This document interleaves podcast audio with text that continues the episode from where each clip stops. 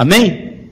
Então abre a sua Bíblia em Daniel, que você já sabe de cor e salteado, no capítulo 9.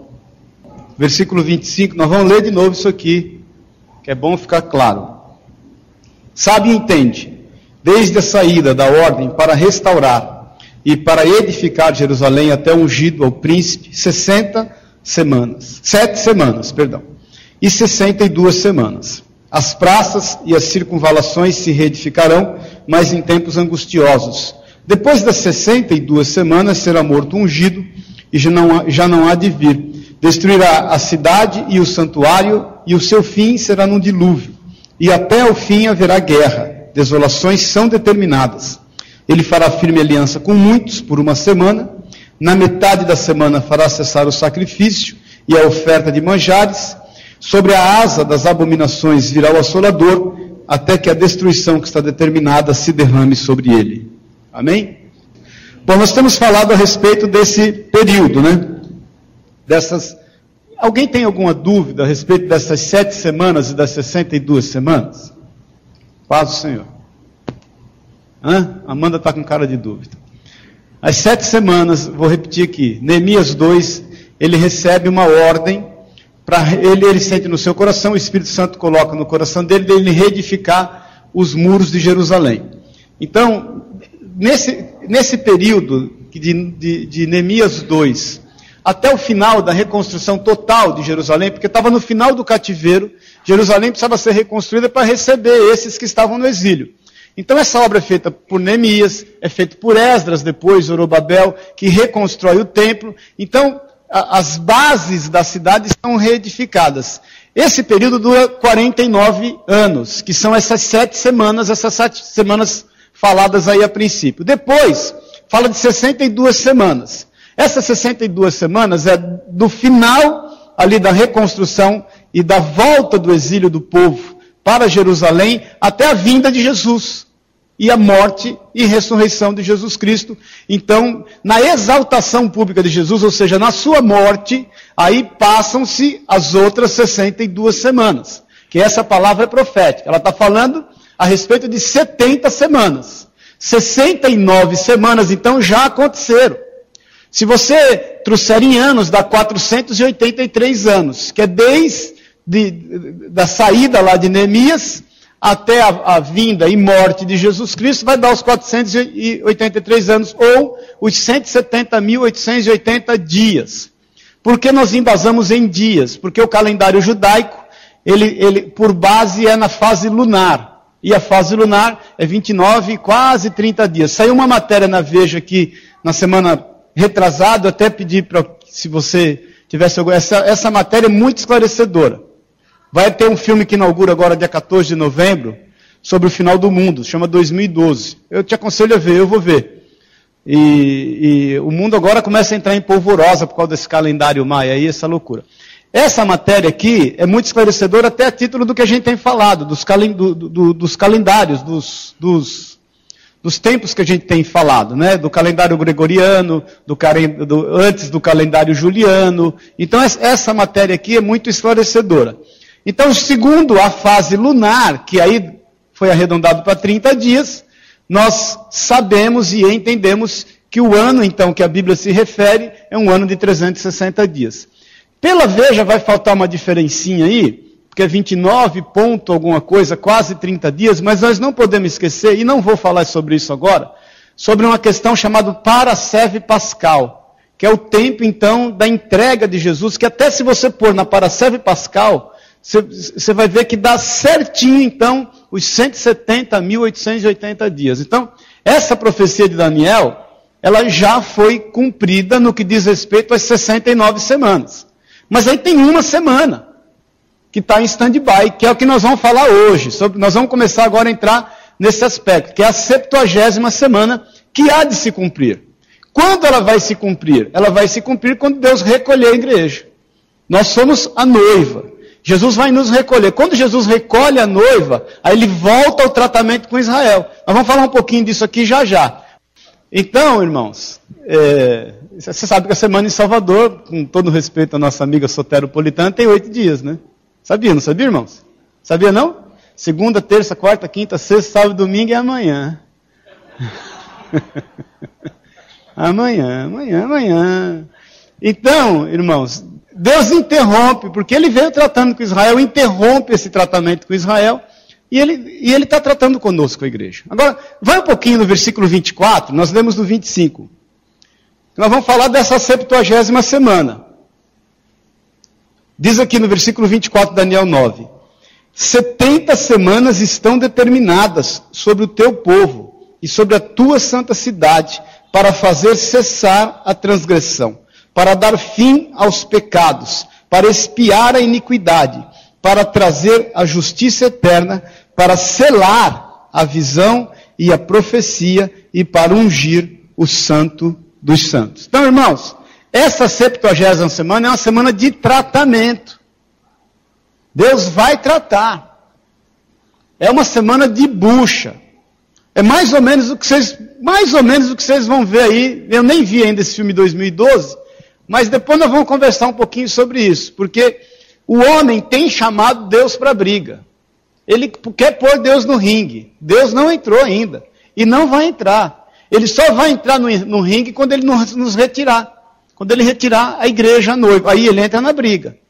Agora, qual é a natureza dessa 70 semana? Vai, por favor, em Apocalipse, no capítulo 6. Então, no versículo 10 de Apocalipse 6, eu vou ler no versículo 9.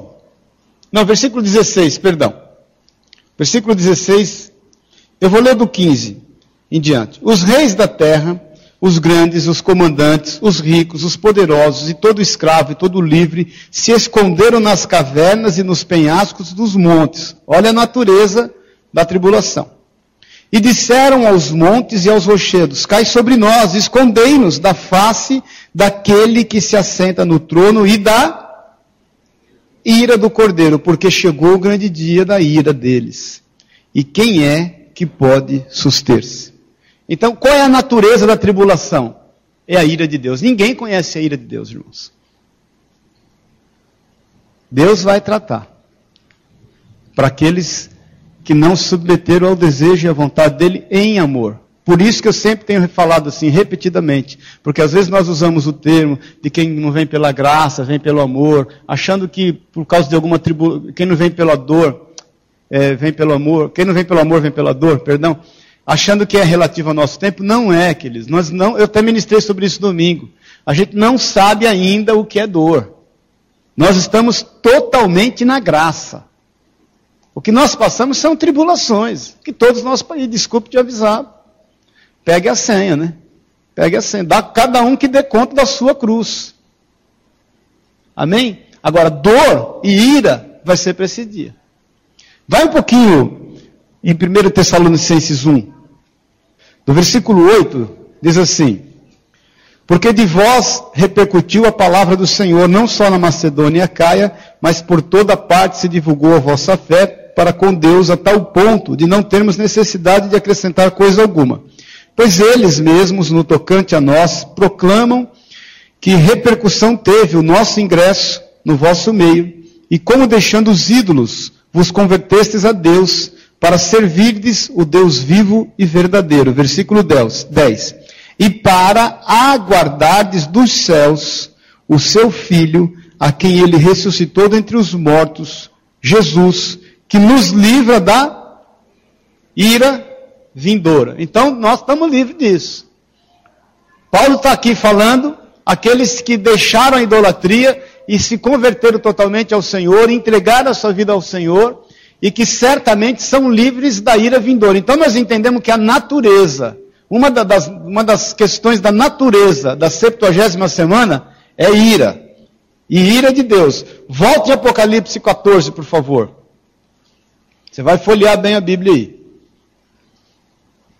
Apocalipse 14. Acharam?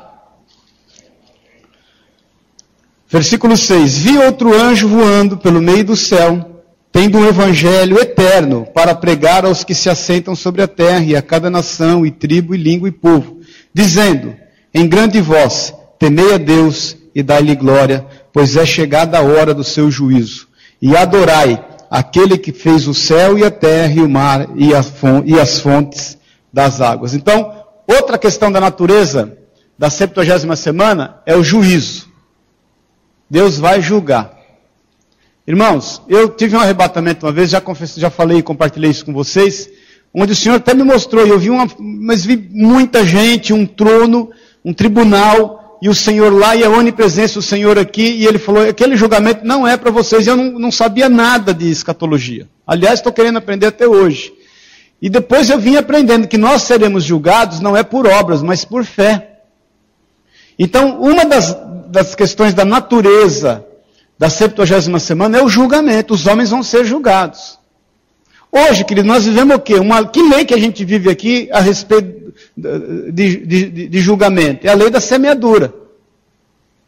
O princípio da sabedoria é o temor a Deus, não é isso? Então você teme a Deus, a palavra está no teu coração, você tem sabedoria, você sabe que o que você plantar, você vai colher. Você não vai deixar para colher depois, irmãos. Não existe limbo. Paz o Senhor. Esse negócio de que tem limbo, né? Não existe uma doutrina aí que o cara vai para o limbo e ele fica lá pagando os pecados. Tem outra doutrina que o nego reencarna para poder pagar pecado. Eu não estou aqui para discutir doutrina, mas são coisas que, ao meu entender, são ilógicas, são teorias. Como é que você vai reencarnar? Se você fosse hoje um ser reencarnado, você está aqui me ouvindo para pagar um pecado que você fez. Hã? Teoricamente não seria isso? Você deve ter pensado assim, matei muito passarinho na outra encarnação. Para estar tá ouvindo esse cara aqui. Agora, como é que você vai pagar por um erro que você não lembra? Eu vou chegar em casa pegar o Pedro, que é mais velho, dar um safanão na orelha dele. Ele você ficou louco, pai? Não, ué, eu, o que eu fiz? Não interessa. Eu vim aqui dar um tapa na orelha e acabou. Ué, que pai é esse? Hã? É o teu karma. Em outra doutrina tem o limbo. Você vai para o limbo, lá você vai. Haja vida para ficar no limbo. Agora, nós cremos o quê? Que o sangue de Jesus nos lavou, nos limpou, rasgou contra nós toda a condenação. Por isso que vai e não peques mais. Toma vergonha na cara, meu irmão. Para o Senhor. Por quê? Porque o princípio da sabedoria é o temor ao Senhor. E aquilo que você plantar, você vai colher aqui, agora, querido. Não adianta. Eu estava falando hoje, eu tenho um tempo com o Fábio, a gente conversando a respeito disso. O que, que nós somos? O que, que, que, que o Jefferson é? Ele é uma terra boa. Se eu plantar algo na vida dele, quem vai colher? Eu. Então, se eu plantar bênção na vida dele, quem eu vou colher? Bem, ele é terra boa. Tudo que eu planto nele dá. Aí eu vou plantar problema na vida dele, eu vou colher o quê? Tem, é, é lei, querido. É uma lei. Então, essa septuagésima semana, uma das questões da natureza é que vai haver julgamento. Deus vai entrar e vai julgar. Vamos aqui, senão não. Vai no capítulo 15 um pouquinho, no versículo 4. Diz assim: Quem não temerá e não glorificará o teu nome? Tem até um cântico como isso lindo do nosso tempo, hein, Charlotte? Ó oh, Senhor, pois só tu és santo, pois por isso todas as nações virão e adorarão diante de ti, porque os teus atos de justiça se fizeram manifestos. Irmãos, está cheio de gente revoltada com Deus, achando que Deus está dormindo, que Ele não é um bom síndico, que Ele não está cuidando bem da criação. Romanos diz que os homens não têm desculpa, ninguém vai poder chegar diante de Deus e falar: O Senhor não me deu motivo para crer no Senhor, porque Romanos diz que a natureza responde por si. Está cheio de gente revoltada, achando que Deus não julga com justiça. Porque na Etiópia, porque não sei aonde, porque cai em, em, no Nordeste, porque no Vale do Jequitinhonha, irmãos, são coisas pertinentes ao próprio homem que plantou isso. E está colhendo. E não sabe como administrar. Agora, nós entendemos que Deus vai, aí ele vai julgar, e ele, aí é que todo mundo vai ver como é o julgamento de Deus. Por isso que nós temos que louvar Deus pela graça que estamos. Irmãos, a Bíblia diz que Deus não nos trata segundo os nossos pecados, em algumas traduções concupiscências, senão nós seríamos pó. Você já pensou? Porque o Senhor conhece o teu íntimo, querido. Se Deus te tratasse segundo tudo quanto passou no teu coração hoje,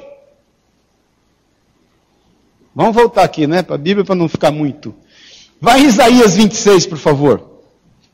Vamos dar uma corrida nesse trem aqui. Versículo 20. Vai, povo meu, vai, pois, povo meu, entra nos teus quartos e fecha as tuas portas sobre ti e esconde-te, só por um momento, até que passe a ira. Pois eis que o Senhor sai do seu lugar para castigar a iniquidade dos moradores da terra, a terra descobrirá o sangue que embebeu e já não encobrirá aqueles que foram mortos. Então, na 70 semana, eles vão se dar de frente com a indignação de Deus. Deus está indignado com tudo isso aqui, queridos. Mas por que, que ele não está fazendo nada? Porque a igreja está aqui fazendo o papel de sal e luz. Aí Deus vai manifestar a sua indignação. E aí o povo vai ver o que é. Vai um pouquinho para frente em Isaías, mesmo 34. Versículo 1. Chegai-vos nações para ouvir, e vós povos, povos escutai. Ouça a terra e a sua plenitude, o mundo e tudo quanto produz, porque a indignação do Senhor está contra todas as nações e o seu furor contra todo o exército delas.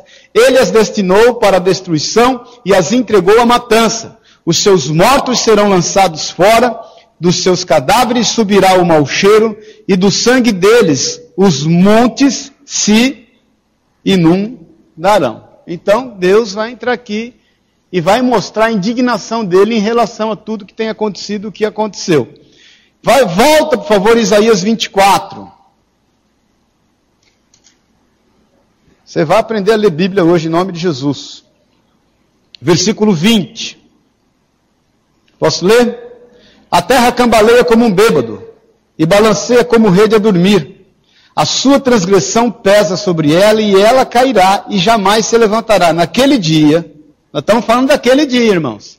Naquele dia, diz o Senhor, castiga, naquele dia o Senhor castigará no céu as hostes celestes e os reis da terra na terra. Então, a septuagésima semana, a natureza dela é um tempo de castigo. E você achou que era tua sogra o castigo. Paz do Senhor. Meu irmão, é castigo. Nós não sabemos o que é castigo. Minha mãe me punha de castigo, tinha 12, 13 anos. O que, que eu fazia? Pulava a janela. Fechava lá, tinha uma portinha sanfonada lá que ligava da cozinha para a sala. Eu clique, clique nela, ela achando que eu estava Eu pula, fugia do castigo. Do castigo de, de Deus ninguém vai fugir. Ia lá, empinava a pipa, dava duas horas, voltava, abria lá e ela ah, estudou, estudei tudo. Do. Do castigo de Deus, ninguém vai fugir. Essa é a natureza da 70 semana. Vai Apocalipse 3, por favor. Você já está craque aí, fala a verdade. Outra característica da natureza. No versículo 10 diz assim: Porque guardaste a palavra da minha perseverança. Aqui fala até relativo a nós, viu irmãos? Você está inserido nesse aqui, ó. Porque guardaste a palavra da minha perseverança, também eu te guardarei da hora da provação que há de vir. Essa é a carta da igreja da, da Filadélfia. Sobre o mundo inteiro, para experimentar os que habitam sobre a. Então, é uma hora de julgamento. Onde as pessoas serão experimentadas pelo julgamento. Aí, no caso, pelo castigo, pela indignação e pela ira de Deus. Nós, como igreja, é que seremos tirados aqui. Quando... Isso aqui é você, ó, porque guardaste a palavra da minha perseverança, está falando de você aqui, falando da gente. Também eu te guardarei da hora da provação que há de vir sobre o mundo inteiro. Nós vamos ser guardados. Amém, queridos? Vá, por favor, em Jeremias, agora no capítulo 30. Achou, diga amém. Versículo 7. Ah, que grande, ah, que é grande aquele dia e não há outro semelhante. É tempo de angústia para Jacó. Ele, porém, será livre dela. Naquele dia, diz o Senhor dos Exércitos, eu quebrarei o seu jugo de sobre o seu pescoço e quebrarei as suas brochas, e nunca mais estrangeiros serão escravos deste povo, que servirá ao Senhor seu Deus, como também a Davi, seu rei, que levantarei. Então o Senhor no final da grande tribulação, vai livrar também Israel. Mas Israel vai passar por toda essa tribulação. Quando todas as nações se voltam contra ela, o Senhor se manifesta e livra, mas Israel vai viver todo esse tempo de julgamento, de ira, vai viver o tempo de angústia, vai ser confrontado pelas calamidades e vai ser confrontado consigo mesmo. Dá para entender mais ou menos como vai ser o, o pano de fundo? Irmãos, nós temos que entender isso, porque embora nós nos alegremos que não vamos estar aqui, nós nos entristecemos porque muitos a quem amamos vai estar aqui. E aí, querido? Você não vai poder trocar de lugar com ninguém. Um pai gostaria de trocar o lugar com o filho. Não vai poder. Ensine o teu filho no caminho que ele deve andar. Dê ele um bom testemunho. Mostre ele a palavra de Deus. Estava conversando com o irmão outro dia, não sei se foi com o Zeca, não sei com quem que eu estava, porque eu estava preocupado. Que eu me preocupo, obviamente, com as crianças, né? E, e eu até falei para. Não, não lembro com quem foi. Eu falei, ó, o que eu podia dar de melhor para os meus filhos, eu dei, sabe que é a palavra de Deus. Acho que foi com o Zeca, né? A gente tava, porque eu creio, sabe o que, irmãos? Eu creio no poder da oração. Então eu sei que o Davi, ele dobra o joelho, ele tem 13 anos e ora. E ele busca o melhor de Deus para a vida dele. A Priscila, eu tenho, ela ora. Às vezes a senhora vai abrir chamar ela de manhã para a escola, ela já está orando, lendo a Bíblia. Dá paz no meu coração. Porque qual pai não queria constituir um bom negócio para deixar o seu filho tocar? E na realidade, eles têm que viver a vida deles. Agora, o que de melhor a gente pode oferecer para eles? O Senhor. O Pedro, a mesma coisa. O Felipe, o meu mais velho, graças a Deus, tem compromisso, tem aliança. O Felipe teve um namoro de quatro anos santificado. E sem Pelezinho, eu na captura dele. É, quando ele falou, pai, vou casar, eu falei, ele casou com 24 anos. E, conheceu a moça com 19, ficou noivo em seguida, mas ele era de casa para casa dela, de casa dele para minha casa. Nunca uma moça ligou para ele em casa. Ele sempre, então, eu entendi que era um tempo mesmo. E para honra e glória do Senhor servem a Deus. Então, o que de melhor nós podemos dar para eles, irmãos? O que de melhor você pode dar para o teu amigo, para o teu pai, para tua mãe, para quem se ama, é Jesus. É falar do amor de Deus. E deixar o Espírito de Deus colocar. No, nós não temos que passar para eles teologia. Beabá do Evangelho. Você tem que dar Jesus. Jesus é vivo.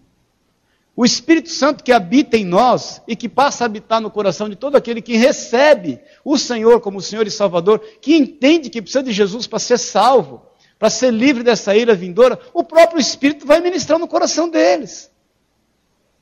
Irmãos, eu falo por experiência própria, quantas coisas muitas vezes eu lendo a Bíblia, eu preparando alguma pregação, testificava com aquilo que o próprio Espírito Santo já tinha colocado no meu coração. E se você começar a ler a Bíblia, você vai ver que muitas coisas o Espírito de Deus já tem testificado no teu coração e aqui está escrito. O Espírito de Deus, irmãos, ele, ele, ele não cogita meios. Tem um testemunho de um missionário uma vez, alguns aqui já devem ter ouvido esse testemunho, que ele foi pregar o evangelho numa tribo ribeirinha, e quando ele chegou lá, a tribo toda era crente. Ué, que aconteceu aqui? Todo mundo aqui é crente e eles conheciam a Bíblia toda, a Bíblia toda não, o Evangelho todo de Marcos, os 16 capítulos de Marcos. Eles conheciam todos os 16 capítulos. Ele foi lá e pegou o líder espiritual lá.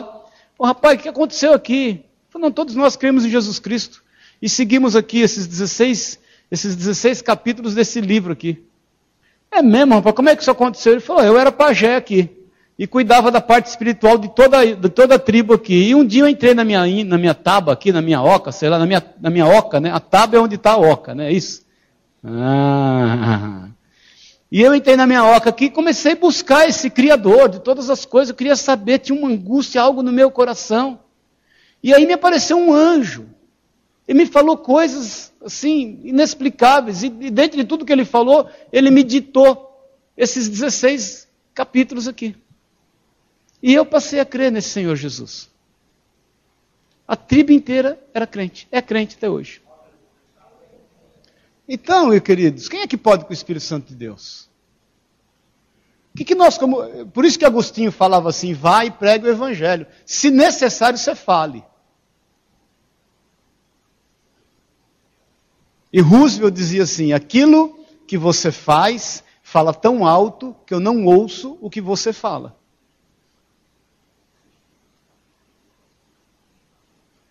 Amém, irmãos? Por isso que até no outro domingo é bom você ouvir a ministração, eu até falo sobre isso, porque às vezes a gente aqui está na, na igreja, todo mundo aqui tem cara de santinho. Olha aí para casa do teu irmão. Ele aqui dentro da igreja, ele está disfarçado de santo. Verdade, irmãos. Paz do Senhor. Vem aqui, dá paz do Senhor, dá três sorrisos na internet, a Bíblia debaixo do braço, dá três glória a Deus, um aleluia. Está enrustidaço aqui. Com a igreja cheia, então, meu, passa batido diante de nós. Mas diante de Deus não passa. Deus sabe, querido, o que você faz lá na sua casa, no seu trabalho, na rua. Quando você dá uma olhadinha para o lado e para o outro, vê se não tem ninguém olhando. Paz do Senhor.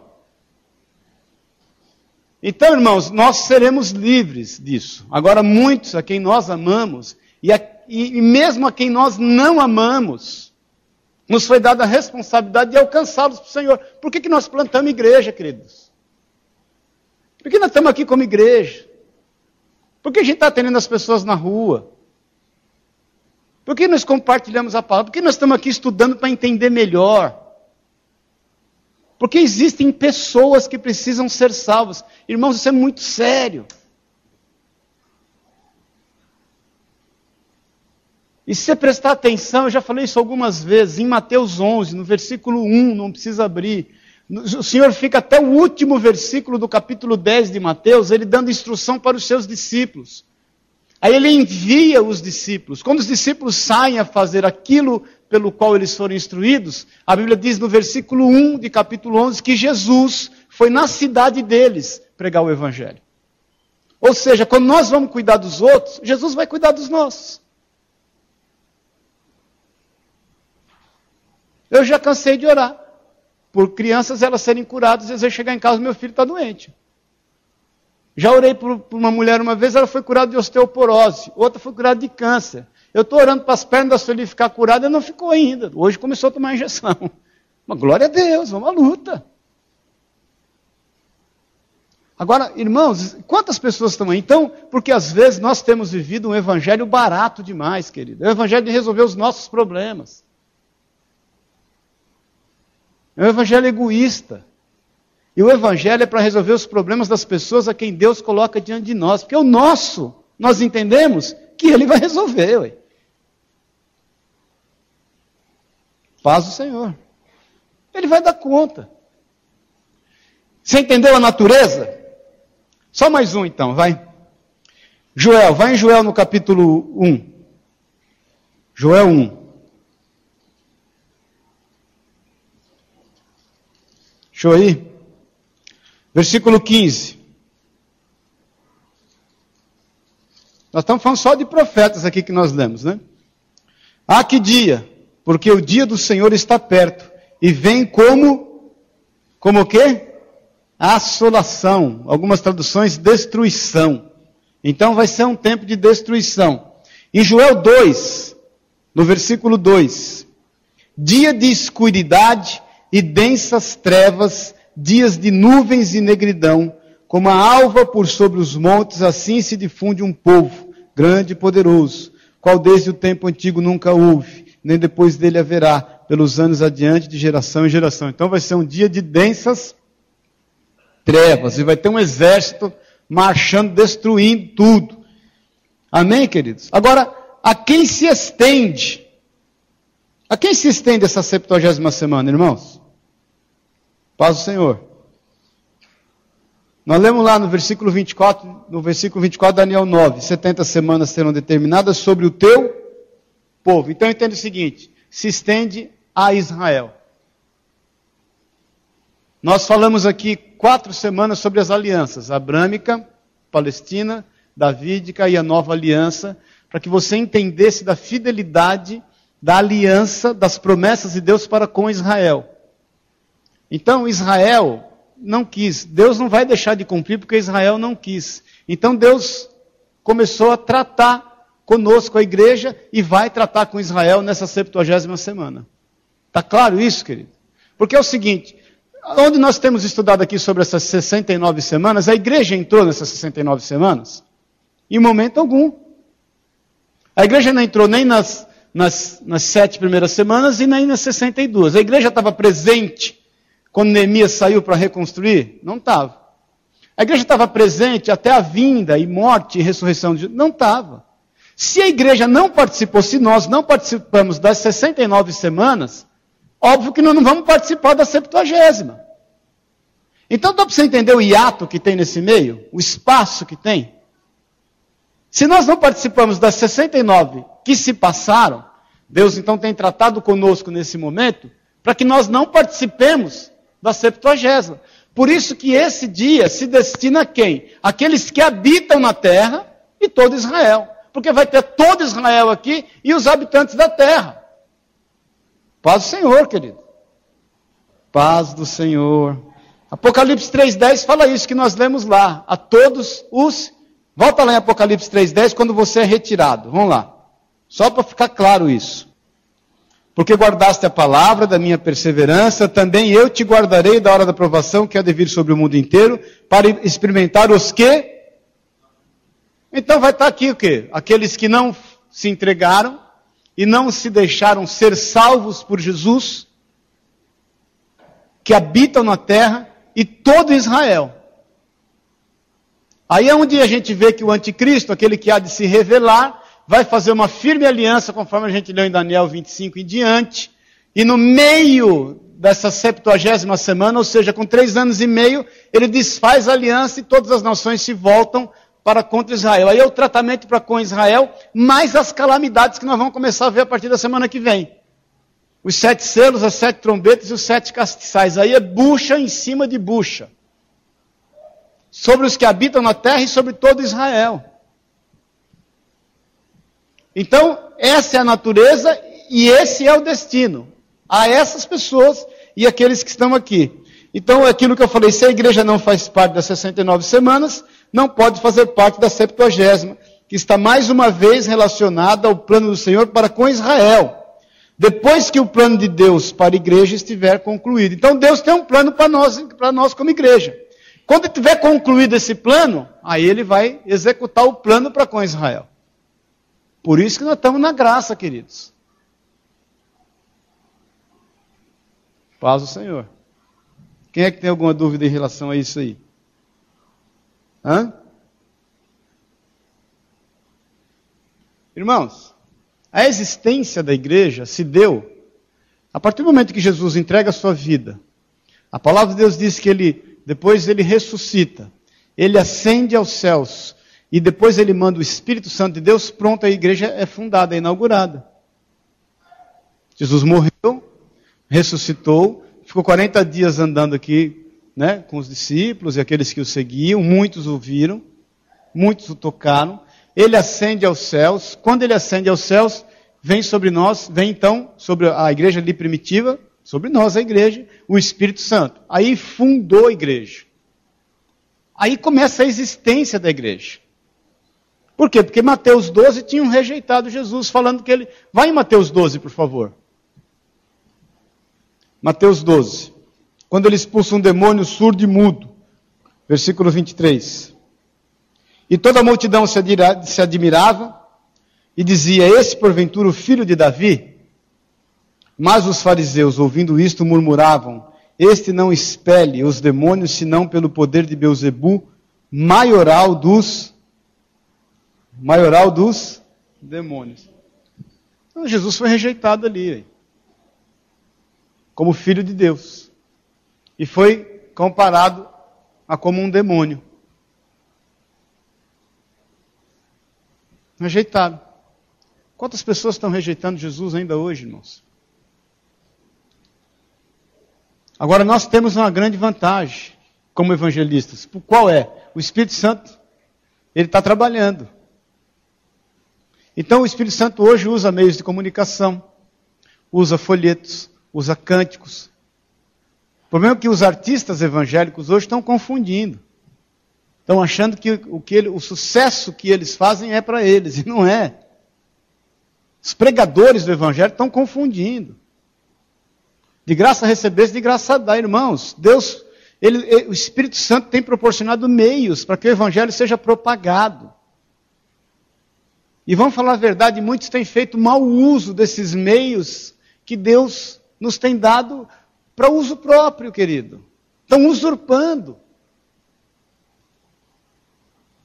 E eu tenho orado, e nós temos temor em relação a esse dinheiro que Deus nos deu para que nós saiamos daqui. Vamos falar a verdade, é um milagre, né, irmãos?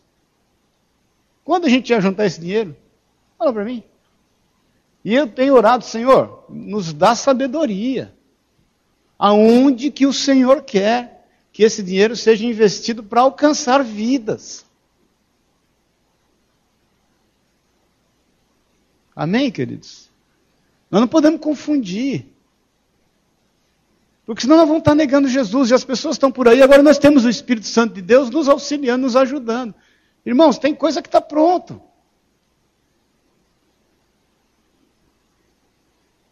Amém, queridos?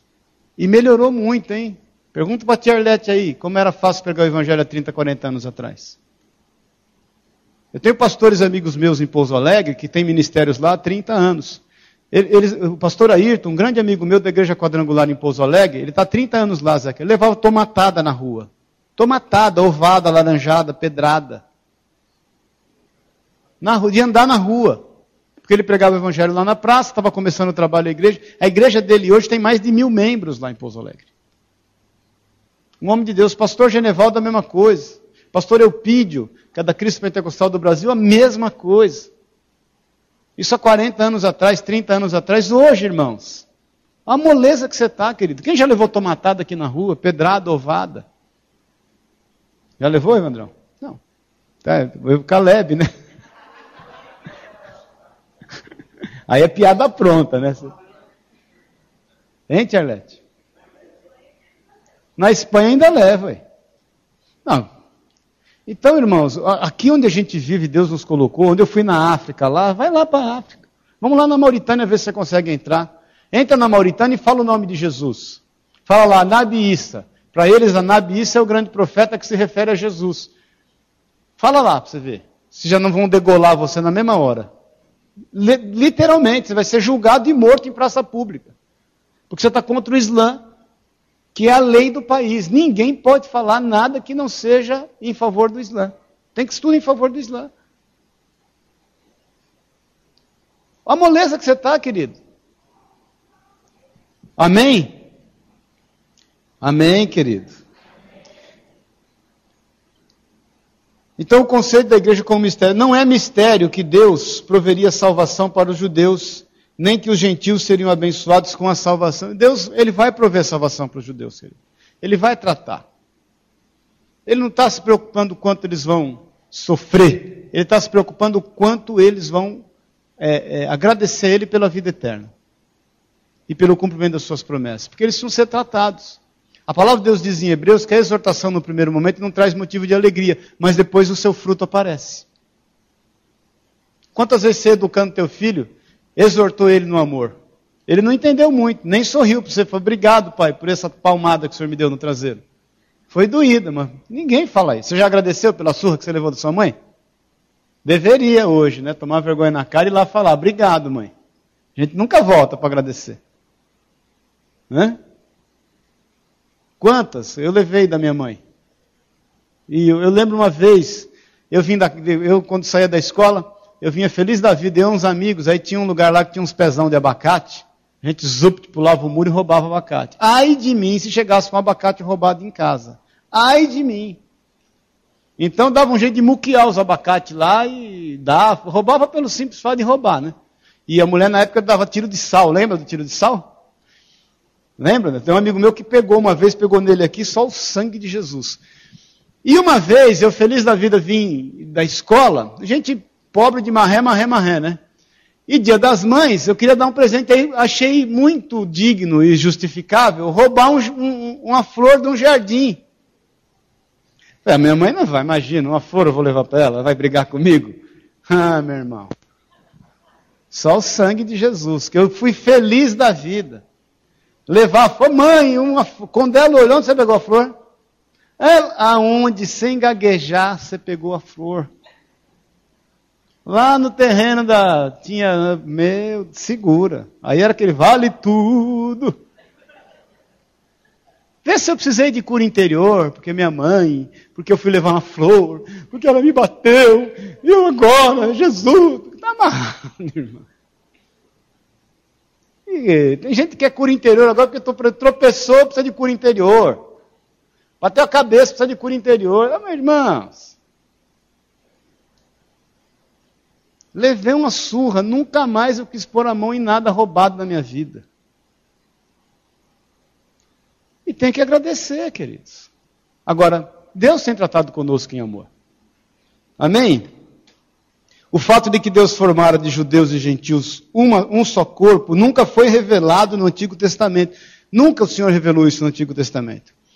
E constitui o ministério, o mistério revelado por Paulo. Aí não, não precisamos a gente ler, mas Paulo fala desse mistério. Em algumas, em algumas passagens, em Efésios 3, em Romanos 16, em Colossenses 1.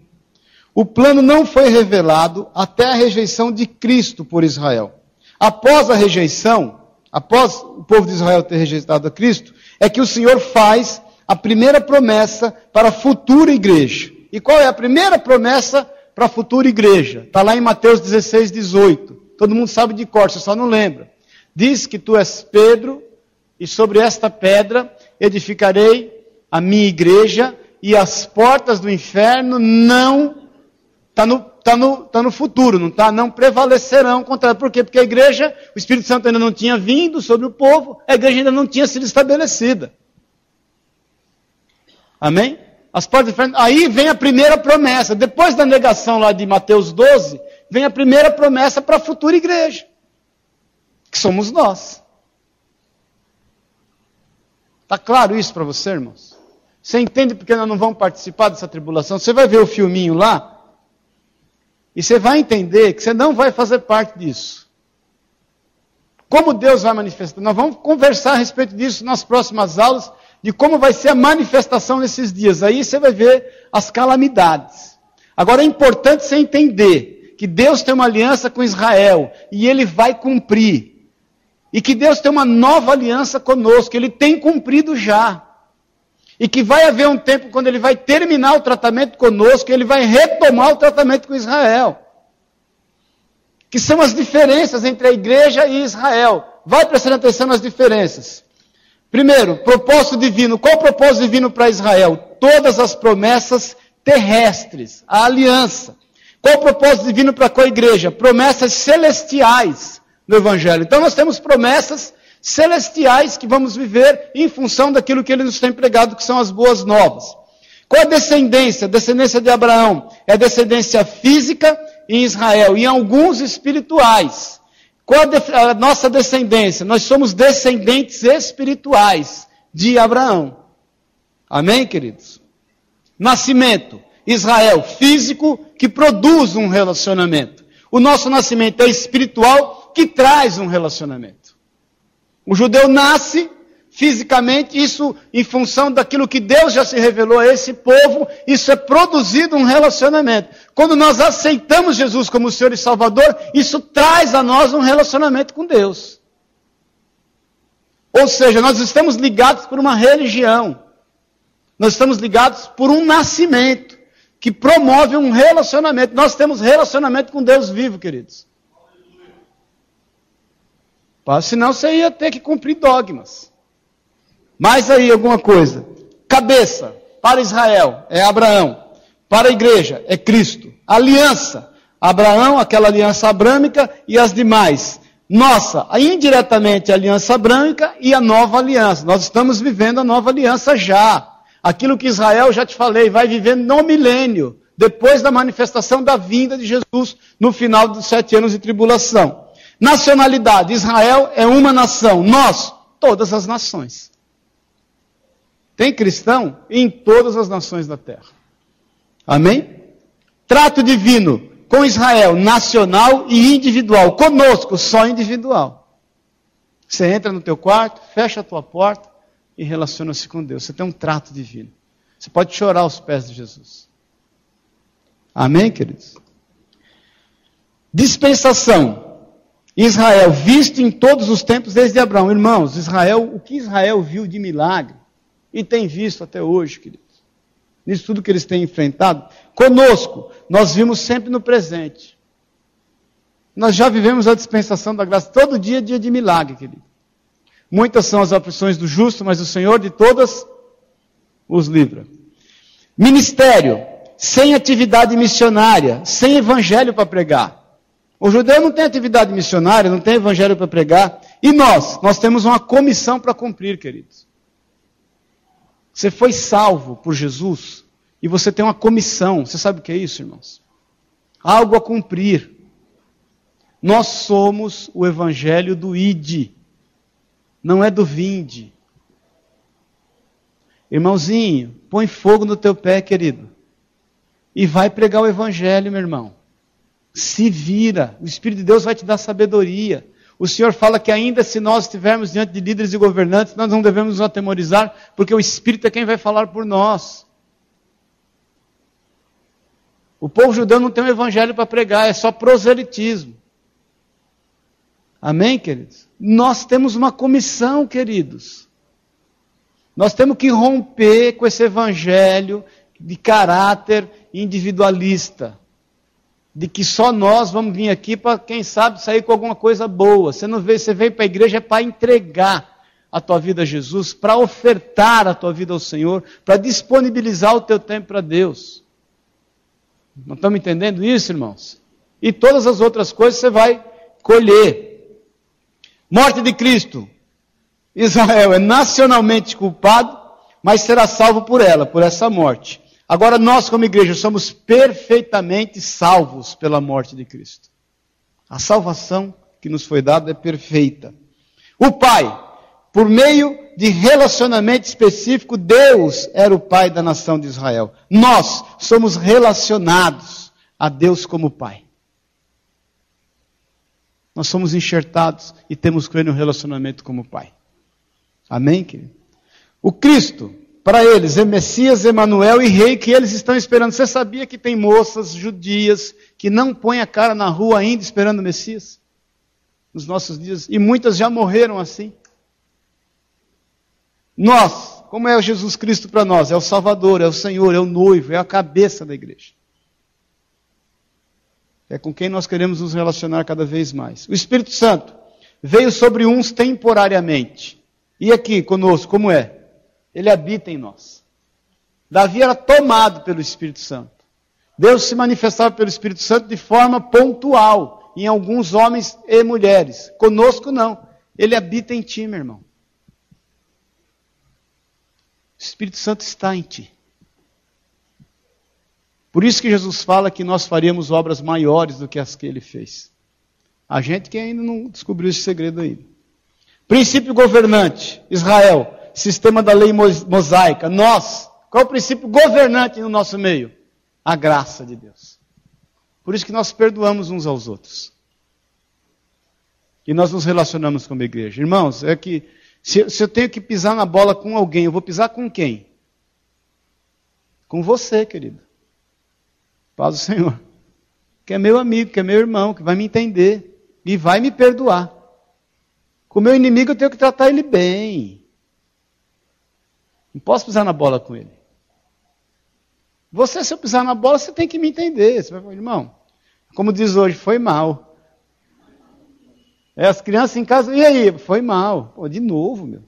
Foi mal. Então, qual é o sistema de governo nosso, querido? É a graça. Deus nos perdoou, portanto, nós vamos nos perdoar. Quantas vezes por dia? 70 vezes 7 por dia, irmãos. 490 vezes. Eu não fiz a conta, não sei quantos minutos tem o dia, mas não é difícil de saber. Dá 1.200, 1.440, é isso? 24 horas dá 1.440 minutos. Aí, ó, dá para você perdoar a cada três minutos um perdão. Fazendo uma conta rápida aí. Três minutinhos, você tem direito a outro perdão. Três minutinhos, outro perdão. Libera aí o perdão para o irmão, para a irmã. Fala, ó, já passou três minutos, pode pisar na bola de novo. Fala para ele aí. Mas não abusa. Não folga, não folga, que você, sabe que você plantar, você vai colher. Avisa ele aí. Amém, irmãos? Capacitação divina. Qual a capacitação divina que Israel tem, queridos? Hã? Fala aí. Nenhuma. Qual a capacitação divina que nós temos? O Espírito Santo habita em nós. Nós temos uma capacitação de Deus em nós, meu irmão. Olha aqui, a Bíblia começa dizendo o quê? Que a terra era ou tornou-se, a tradução certa seria tornou-se sem forma e vazia. Lá em Gênesis 1. E o Espírito Santo de Deus se movia sobre a face das águas. Não é isso que diz lá? Agora imagine você, uma terra que se tornou sem forma e vazia. Qualquer hora a gente conversa sobre isso até. Mas se tornou sem forma vazia. Mas o Espírito de Deus, embora a terra sem forma vazia, ele se movia sobre a face das águas. Imagine você que tem forma e não é vazio. Você tem forma, não tem? Você foi criado à imagem e semelhança do Pai. E você é a habitação do Espírito Santo de Deus. Amém, queridos? Se Deus, se o Espírito de Deus se movia numa terra sem forma e vazia, imagine você uma terra que tem forma. Forma de Deus, irmãos. Paz do Senhor. Amém? Então nós temos capacitação divina pelo Espírito Santo, querido. É só você querer deixar o Espírito de Deus agir na tua vida. Nós estamos entendendo isso, irmãos? Estamos ou não estamos? Já estamos acabando aqui. Promessas da volta de Cristo para Israel, em poder e glória para julgamento. Daí o conflito de João Batista que eu falei domingo.